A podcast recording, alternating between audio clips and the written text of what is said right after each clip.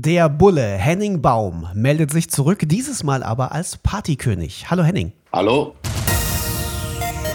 Fufis ist das Film und Fernsehen in Serie, der Podcast von Film TV, präsentiert von Newsedu, die News-App auf eurem Handy mit Nachrichten ganz nach euren Interessen. Der König von Palma, so heißt eine neue Serie bei RTL Plus. Henning Baum spielt die Hauptrolle. Henning, was war für dich der Grund, da mitzumachen, die Serie zu drehen? Ja, ich habe das Thema äh, vor vier Jahren präsentiert gekriegt von dem Johannes Kunkel. Das hatte damals noch eine ganz andere Form.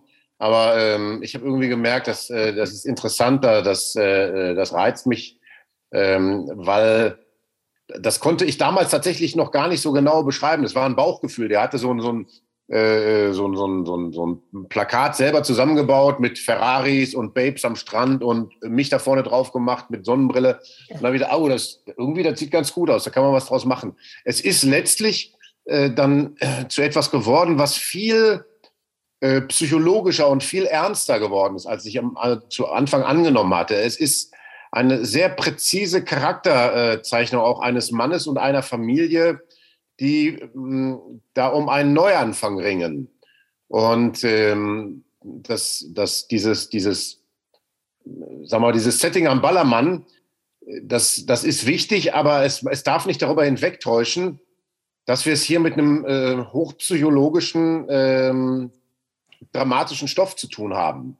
Das ist eigentlich, das ist ein hochanspruchsvoller Stoff. Ne? Das sind also wirklich, das sind Szenen einer Ehe und das ist ein Mann, der in der Mitte seines Lebens steht und, und weiß, dass es so nicht weitergehen kann und versucht, ähm, sich da nochmal neu aufzustellen und zu kämpfen.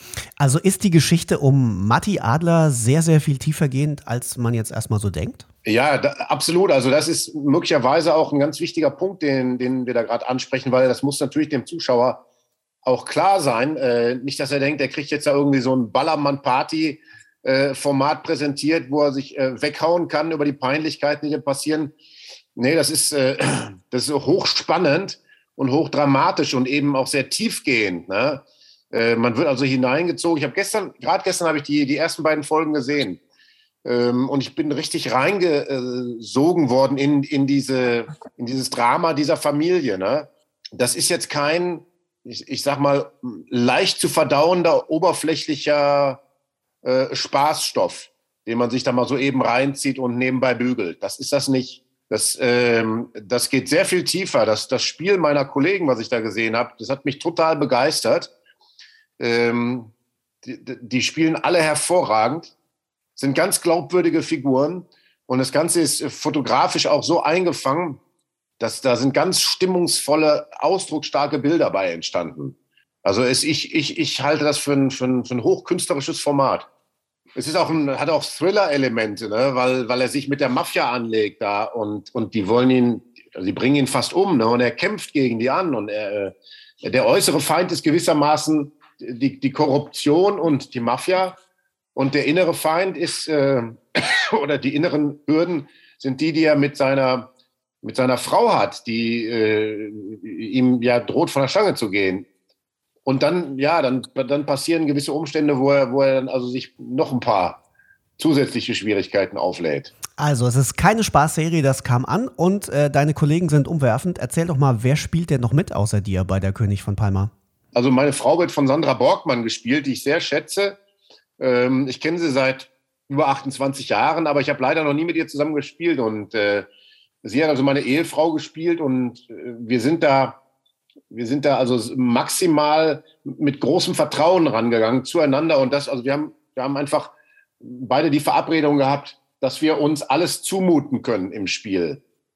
Und das ist, äh, das ist also eine tolle, wichtige Grundlage, von der aus man dann arbeiten kann, wenn dieses Vertrauen da ist weil dann eigentlich nichts Schlimmes passieren kann. Also es kann nichts passieren, was uns äh, als, als, als Henning Baum und Sandra Borgmann erschreckt. Ne? Wir, wir haben diese Verabredung, und wir trauen uns die Dinge zu und wir haben gesagt, was auch immer in den Szenen passiert, was wir für Impulse haben, wir, wir spielen das. Ne? Wir gehen damit um, da brechen wir nicht ab oder so.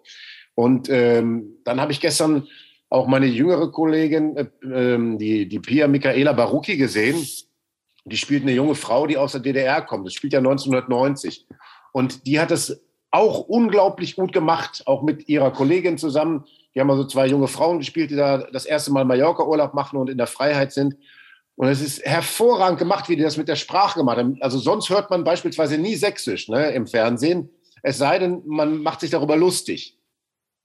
Und die hat es aber geschafft, ein Sächsisch zu sprechen, was äh, sie identifizierbar zuordbar macht. Ähm, man also weiß, wo sie herkommt, aber es ist überhaupt nicht so, dass es die Figur denunziert oder es irgendwie ein, eine, äh, einen Moment gibt, wo man sich darüber lustig macht, sondern ähm, ihre Figur bekommt so eine Authentizität dadurch. Ne? Und es gibt dann also auch noch eine, eine, Frau im Flugzeug aus Westdeutschland, die macht sich über sie lustig und, und äh, sie, die, sie spürt also diesen Schmerz, dass sie da so in gewisser Weise verhöhnt wird, ne? als, als junge Frau aus der DDR. Ähm, auch ganz hervorragend, ganz hervorragend gespielt. Äh, habe ich mich sehr darüber gefreut. Es kommt dann im weiteren Verlauf, das habe ich nur gestern noch nicht gesehen, kommt noch André Hennecke als mein Bruder. Und äh, den kenne ich auch schon lange, habe aber nie mit ihm gespielt. Und das ist auch ein, ein irrer Typ. Und dieses Bruderverhältnis, was wir haben, das war auch, das, das, das ist ein groß, hochproblematisches Verhältnis. Und dennoch ist es äh, äh, von, von einer großen Liebe zwischen den Brüdern getragen. Mein Bruder ist also ein Halotri und der ist acht Jahre älter als ich, aber ich habe in gewisser Weise irgendwann die Führung übernommen und auf ihn angefangen aufzupassen. Und ähm, der tauchte auf und meine Frau ist wenig erfreut aber ich, ich, ich habe ihn eben gern und er ist mein Bruder. Und äh, das hat auch beim Spielen so organisch, so natürlich funktioniert. Das, das war wirklich eine ganz große Freude. Und es ist bis in die Nebenrollen hinein. Es ist super super besetzt. Es ist ganz toll, das zu sehen, was für plastisch lebendige Figuren das geworden sind. Mallorca wird ja nicht das erste Mal verfilmt. Also gefühlt gibt es äh, eine Million Mallorca-Filme, aber ich kann mich nicht erinnern, dass die 90er und diese Partyzeit als Serie schon auch mal ähm, nicht als Spaßfilm, sondern dramatisch behandelt wurden. Das wurde jetzt echt Zeit. Wurde tatsächlich Zeit und das ist ähm, den, den Showrunnern auch sehr gut gelungen. Die haben beispielsweise als Stilmittel ähm, hier immer wieder originales Material auch eingeschnitten, ne, einfließen lassen. Ähm, und das fügt sich aber ganz irre in, in unser gefilmtes Material ein. Da ist überhaupt kein Bruch, sondern man sieht das und es, es verstärkt also den Eindruck, wie diese Zeit damals war, ähm, äh, wie, wie, wie lebendig, aber auch wie verrückt die war.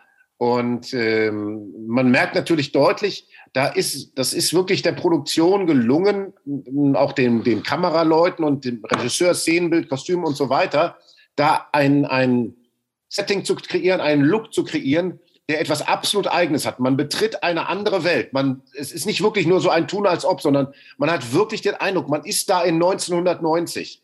Das, es gibt ja viele historische Stoffe und manchmal habe ich eben das Gefühl, ja, naja, es sieht so ein bisschen museal aus, so ein bisschen hübsch und so. Aber ähm, das sieht da alles ziemlich echt aus. Ich habe also auch, ich habe also eine ganz verrückte Frisur. Ich habe also wirklich so eine Dauerwelle hinten mit Fokuhila dran.